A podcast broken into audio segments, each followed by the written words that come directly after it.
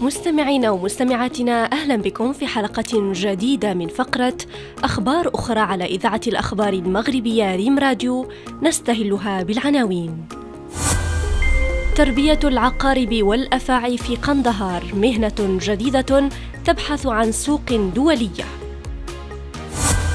بمتوسط 203 سنتيمترات موسوعة جينيس تسجل أطول عائلة في العالم وشبيه رئيس الوزراء الهندي يبيع المأكولات الشعبية.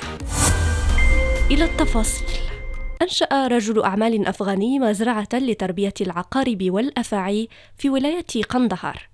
وبذلك تكون أول مزرعة لإنتاج السم في الولايات الجنوبية بأفغانستان. وتحتوي على ستة آلاف عقرب وثمانمائة أفعى جمعت كلها في ولاية قندهار وهلمند ويقول مدير المزرعة أحمد شاه حتى الآن لم يستثمر في هذا المجال في ولاية قندهار. ووفق المعايير الدولية فإن سم عقاربها وأفاعيها تمتاز بالجودة بسبب طقسها الجاف خاصة أن بعض الزواحف الموجودة في الصحاري مهددة بالانقراض. سجلت موسوعة جينيس للأرقام القياسية رقما جديدا لعائلة أمريكية مكونة من خمسة أفراد في ولاية مينيسوتا. والتي أصبحت أطول عائلة في العالم حاليا. وبحسب الموسوعة فإن عائلة تراب مكونة من خمسة أفراد هم سكوت وكريسي وسافانا ومولي وآدم. ويعد الأخير الأطول إذ يبلغ 221.17 سنتيمتر.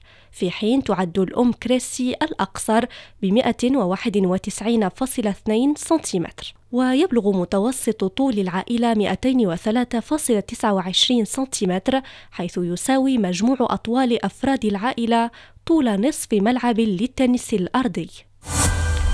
تبادل رواد مواقع التواصل الاجتماعي في الهند مؤخرا فيديو لطاه يشبه رئيس الوزراء الهندي ناريندا مودي. ووفق ما ذكر موقع إنديان إكسبريس فإن الطاهي يعمل في مطعم بولاية جوجارات الهندية ويرتدي الرجل واسمه أنيل باي زيا مشابها للذي يرتديه مودي عادة كما أنه له لحية أيضا. وحسب ما ذكر أنيل باي الذي يبيع مأكولاته في شارع باني بوري المخصص لهذا الغرض فإنه يرتبك أحيانا عندما يناديه البعض باسم مودي